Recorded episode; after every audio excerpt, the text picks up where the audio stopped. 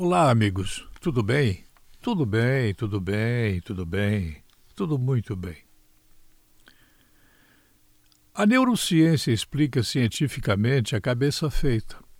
Porque, mesmo com tantas provas contra Luiz Inácio da Silva e tantos outros petistas, essa gente não vai cair na real. Por quê? Como acontece, por exemplo, com os eleitores de Aécio Neves, que nunca mais voltarão a votar nele.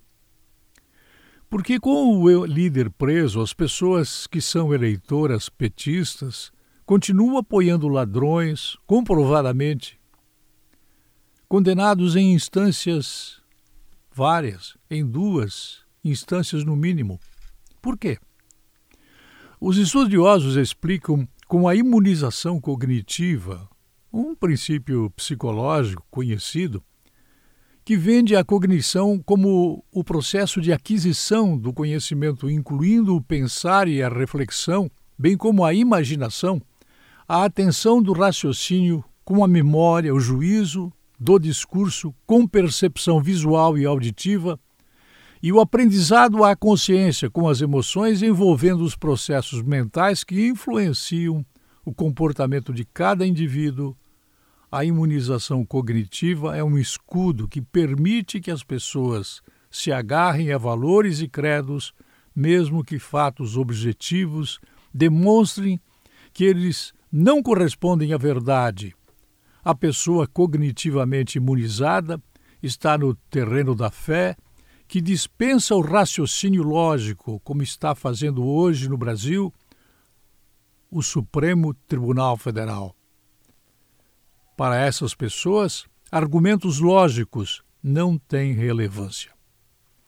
E então, nós assistimos gente com elevado grau de instrução, inteligente até, articulada, quem sabe, que sabidamente não está tirando nenhum proveito material de uma situação, defendendo em público o que seja indefensável.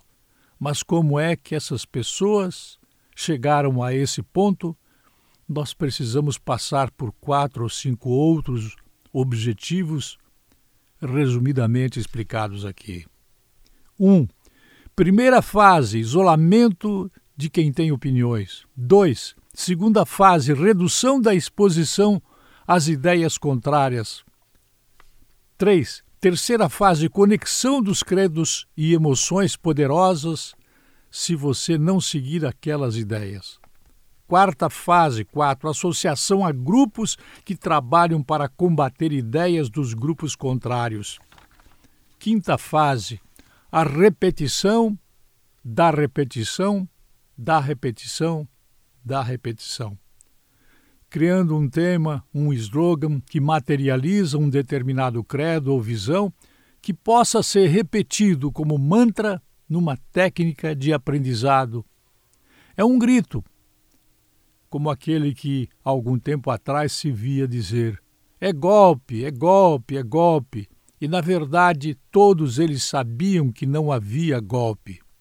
Era realmente uma verdade uma construção jurídica que, até prova em contrário, não se demonstrou ser golpe.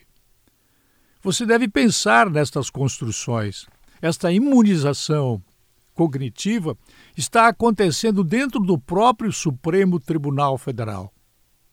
Isto ocorria no Estado-Maior das Forças Armadas do Estado alemão durante o tempo em que Hitler determinava as condições em que as pessoas poderiam ou não ser promovidas para os mais altos cargos das Forças Armadas. A SS, o nazismo, fez isso até o último momento, a imunização cognitiva.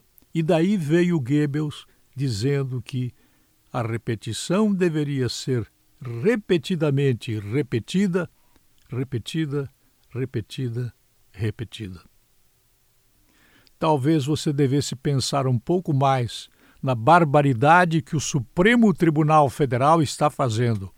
Algo que está envergonhando no mundo internacional, o mundo jurídico, a condenação de pessoas